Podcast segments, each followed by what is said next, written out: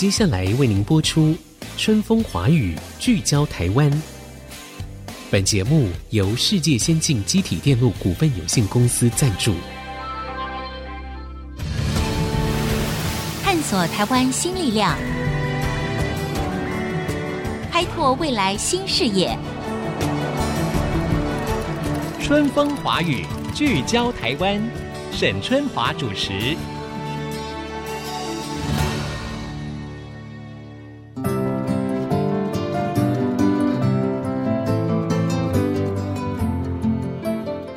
大家好，欢迎收听 IC 之音《春风华语》，聚焦台湾。我是节目主持人沈春华。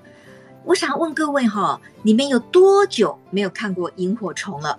哎，起码我很久很久没有看过萤火虫了哈，因为好像不太容易看到，对不对？在印象当中呢，萤火虫好像只能够在山区呀、人为干扰比较少的地方可以看得到。不过您知道吗？现在呢，在一群志工的努力之下，萤火虫现在也现踪在大台北地区喽，而且呢，就在这个市民朋友非常熟悉的市中心的大安森林公园里面，听起来很神奇吧？这件事情到底是如何做到的呢？今天呢，我们在线上要访问的就是大安森林公园之友基金会萤火虫富裕计划的顾问吴家雄博士，请他来跟我们谈一谈，哎，到底在都市当中富裕萤火虫这件事情面临的什么样的挑战？博士呢，现在在我们的线上，吴博士您好，主持人好，各位听众大家好，哎。吴博士，我觉得这个消息真的是太棒了哈！可能有一些住在附近哈，就是大安森林公园的居民知道啊，然后他们也可能参加了这个复育计划的一部分，可能还有更多的朋友呢并不知道，所以今天呢，我觉得非常值得好好的把它介绍给大家哈。那首先我就是有点好奇，像我住在台北，但是我都不知道大安森林公园有一个大安森林公园之友基金会，可不可以请吴博士先说明一下这个基金会？它的一个主要的目的跟如何运作？大安森林公园之友基金会其实是从二零一四年开始，嗯，以全联实业的林敏雄董事长为主，邀请其他的企业家，例如像是亿光电子。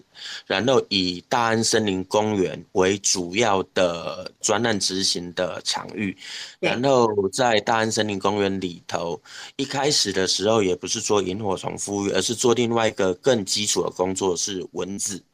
在二零一四年刚开始成立的时候啊，大安森林公园之友基金会是以这个公园里头的蚊虫生态防治，蚊虫生态防治就是利用。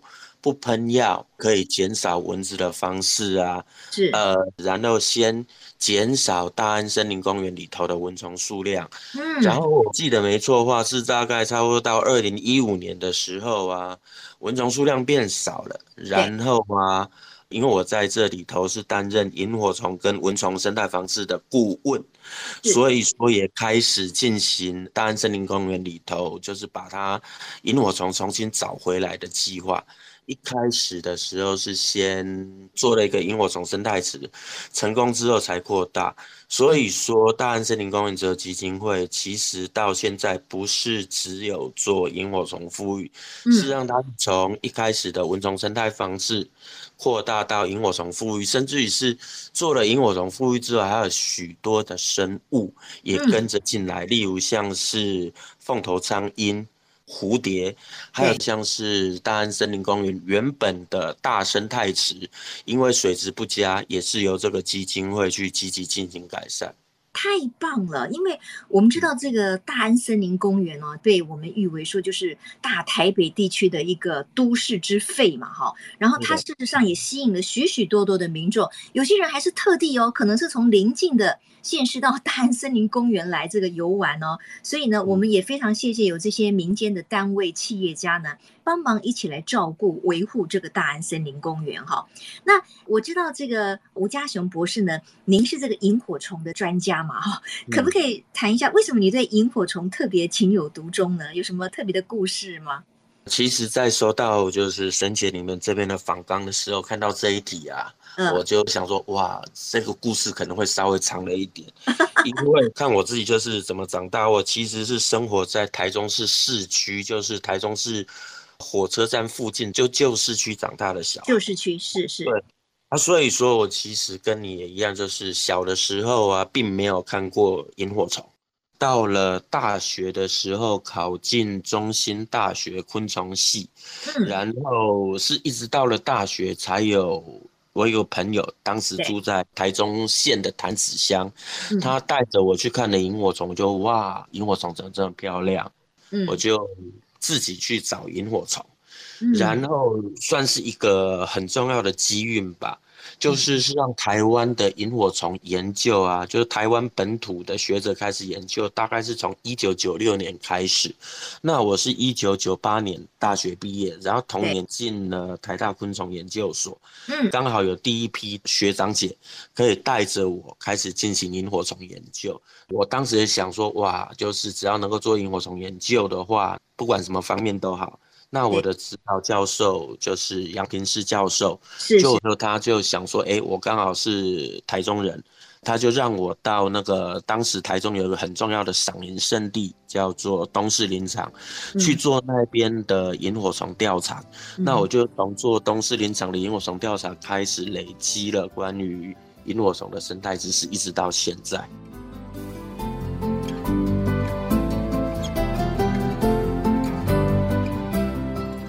哇哦，哎，真的，我觉得像我们如果有机会哈、哦，看到萤火虫的时候，我觉得给每一个人的感觉一定是很温暖，而且感觉很神奇。那我可能问一个比较呆的问题哈、哦，就是说萤火虫它为什么会发光啊？是它身上有什么特殊的物质呢？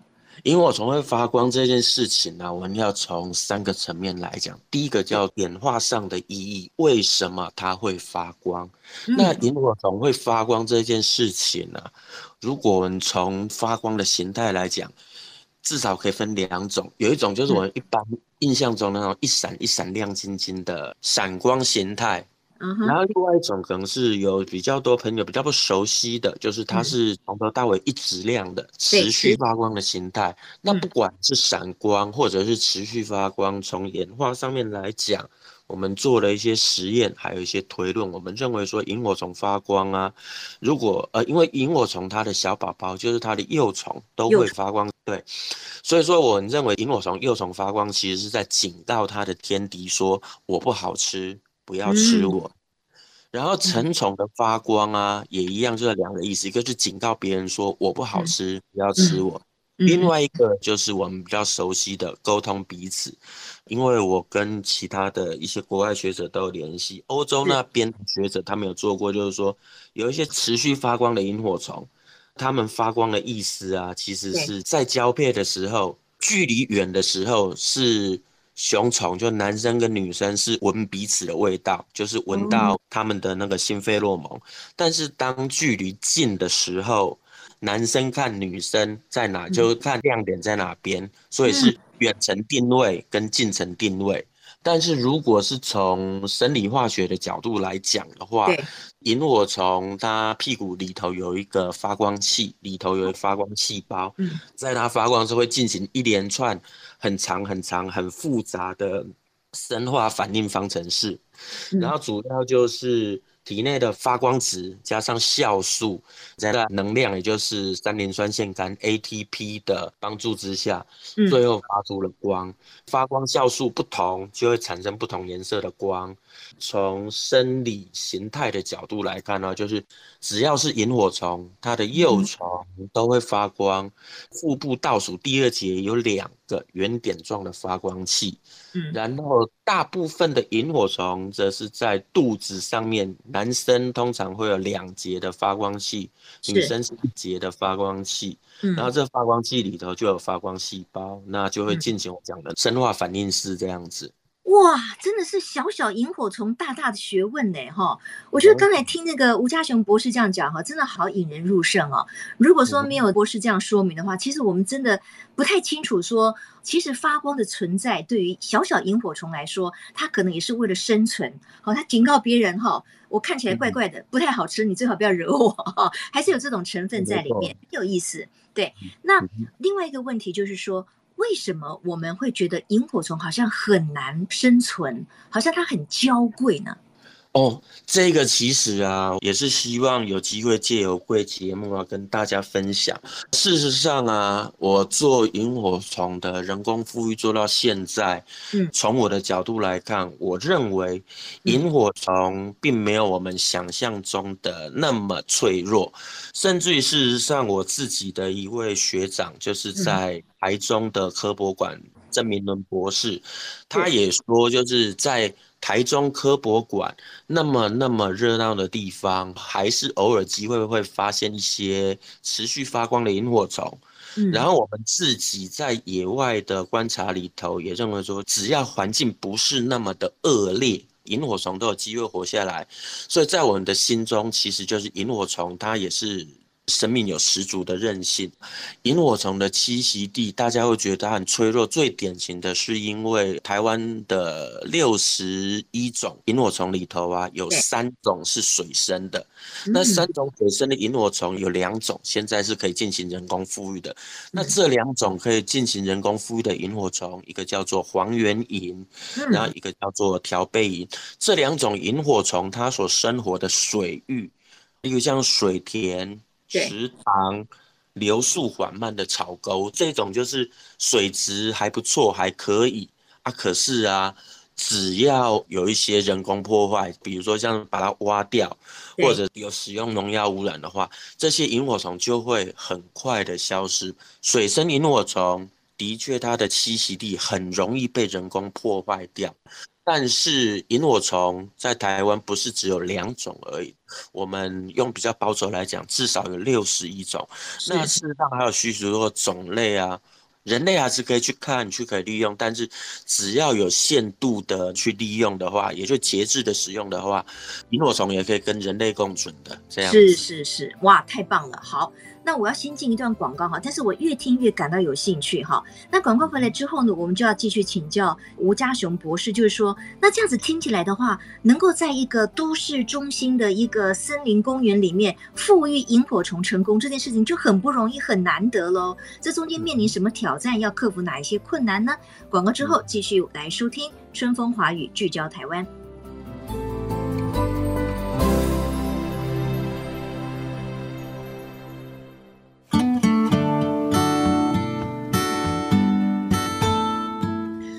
各位听众朋友，欢迎回到春风华语，聚焦台湾。今天呢，我们谈的是一个，我觉得是每一个人小时候的一个憧憬跟梦想吧。我觉得直到现在，我长大都是哦。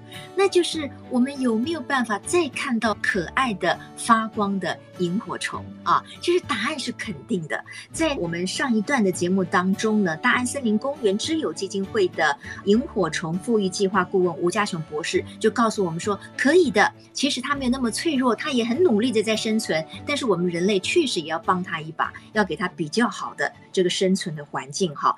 那吴博士就是说，因为现在大安森林公园里面，其实在晚上的时候是可以看到萤火虫，是吗？是的啊，不过啊，要加一条但书，如果想要看到它的成虫，也就我们平常印象中那种一闪一闪亮晶晶的萤火虫的话，大概都是在每年的三月中旬过后。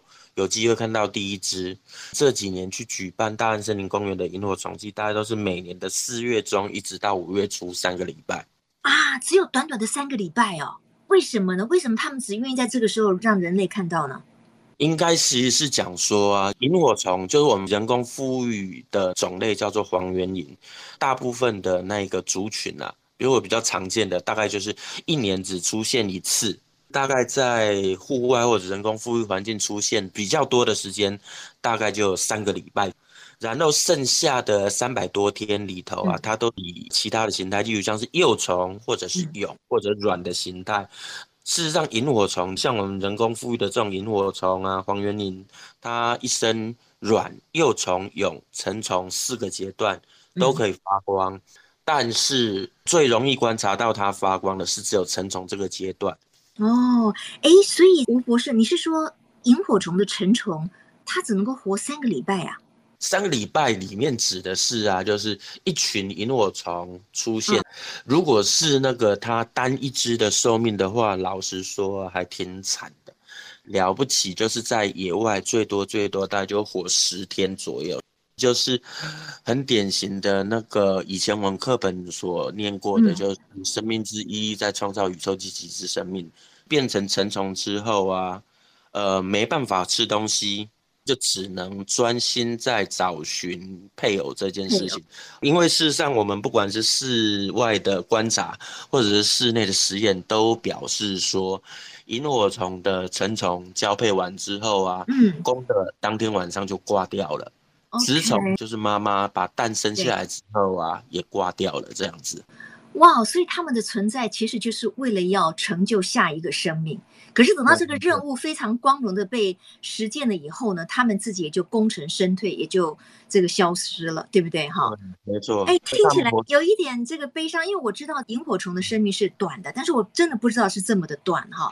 那这样子的话，就是当我们有机会有幸可以看到一闪一闪亮晶晶的萤火虫的时候，其实是一个很大的缘分。那博士，当我们看到这些萤火虫的时候，我们人类到底应该怎么样？我们应该怎么样的反应跟举措才是对他们是好的呢？如果是要讲到就合理看萤火虫的话，嗯，第一个就是千万不要去使用任何照明的东西，例如像是手电筒。呃，我们有做过一些试验，的确就是人工的光源会去干扰到萤火虫。大家都觉得就是现在的白光 LED 灯、手电筒加上红色玻璃纸应该就不会影响，但事实上，呃，我必须借由这个节目说清楚一点，就是对不起，还是会。原因是手电筒加上红色玻璃纸的大前提是，手电筒本身必须是那种传统的钨丝灯泡手电筒。它的光谱跟现在一般常见的白光 LED 手电筒的那个光谱是截然不同的。钨丝灯泡的手电筒加上红色玻璃纸有用，但是白光 LED 灯手电筒，除非是套上两层以上的玻璃纸，如果只有套单一层的话，没有效。好，嗯嗯嗯。再来就是我听过有些导览朋友，可能是为了极度想要保护萤火虫。他们会强调说，就是千万不可以用手去碰。然后他们的讲法是说，萤火虫碰到人的气味之后啊，嗯、其他个体就因为它沾染了人的气味而不愿意跟它那个来往，它就没有交配的机会。但事实上也不是因为这样子。而是萤火虫的身体非常的软，事实上，我们人的手力气只要稍微大一点的话，它就会受伤，甚至就直接会被我们揉死、碾死这样子。哎呦，的确就是不要去任意的捕抓萤火虫，但它的真正原因并不是因为沾到人的气味而会有这些事情。另外再来就是我们在看萤火虫的时候，如果是去一般的大众的赏萤地点。那我极度的就是希望，就是能够就是去参加所谓的赏萤导览团，因为萤火虫栖地通常里头也有一些比较不讨喜的两栖爬虫类。那在栖地安全的好好的走着，好让自己不要受伤。然后再就是使用手电筒的时候，请记得就是只有照在自己要走的路上，不要往栖地里头乱照。好，谢谢这个吴博士的提醒哈。我觉得既然萤火虫的出现是这么的难得哈，然后复育它更是一个很重大的工程。当然，我们接触它的时候，就不要去犯了一些其实是不应该犯的错误哈。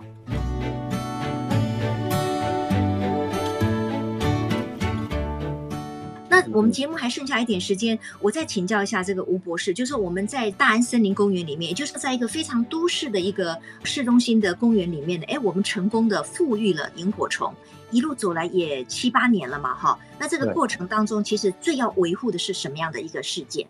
那个萤火虫在富裕过程中啊，其实真正面临挑战的不在于那个生态池的建造，也不在萤火虫的培育或饲养。那我们其实做到现在，发现最困难的就是萤火虫复育啊，最主要挑战永远都出现在生态池的维护管理。像在大安森林公园的生态池，它就是一个开放式的环境，就是只要是人都可以去接近跟使用它。哈，事实上，那种就是民众任意放养的一些外来种，对萤火虫生态池的经营管理，还有生态环境的维护啊，是我们最大的挑战。那这个生态池旁边，它难道不会呃树立很多的告示牌，说你不能放什么生物进去？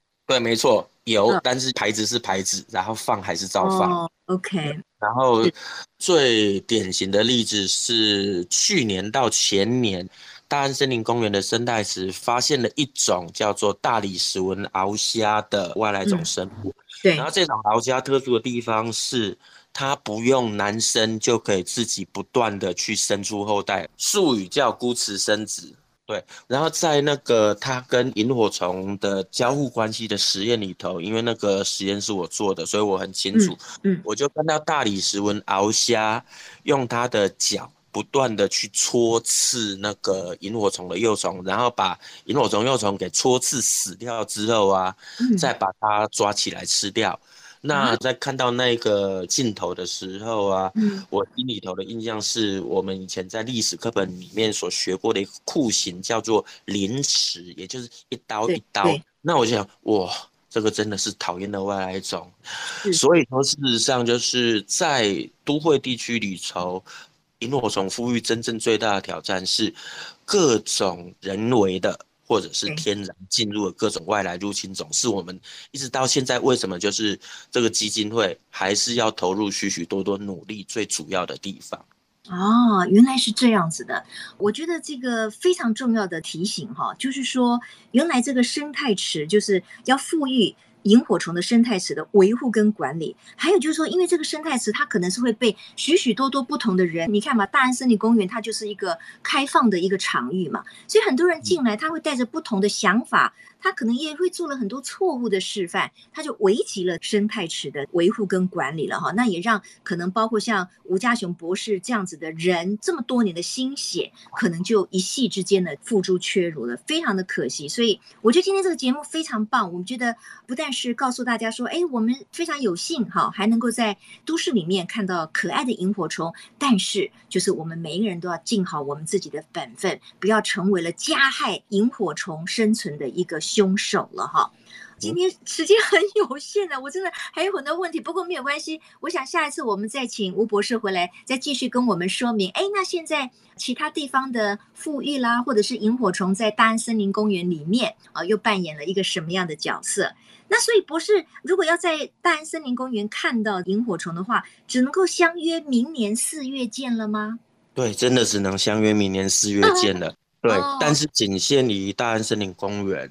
如果说听众朋友过往其实有参加其他地方的那个萤火虫生态导览，是那事实上台湾第二个萤火虫的高峰期是出现在秋天及冬天。只要去那一些春天你可以看得到萤火虫的地方，到了秋天，我这里的秋天指的是每年的十月中旬一直到十一月中旬。就可以看到那些秋天的萤火虫在树林里头，它们是持续发光的种类这样子。那只是这些秋天的萤火虫啊，出现时间短了点，一个小时而已，要注意这样。哇哇，那要捕捉到他们的美丽的踪影就更困难了哈。好，今天非常谢谢吴家雄博士告诉我们这么多有关于萤火虫一生哈，既浪漫，可是呢又是非常就像我们人生一样，我们总是要不断的奋斗，你才能够可能在某一些时刻展现自己的光亮。所以呢，我们要好好的珍惜它。谢谢吴博士。好，谢谢沈姐，谢谢各位听众朋友。那今天呢，也谢谢各位听众朋友的收听喽。我们下周同一时间。春风华语聚焦台湾，空中再会，拜拜。本节目由世界先进机体电路股份有限公司赞助，探索真相，开拓未来。世界先进公司与您一起聚焦台湾。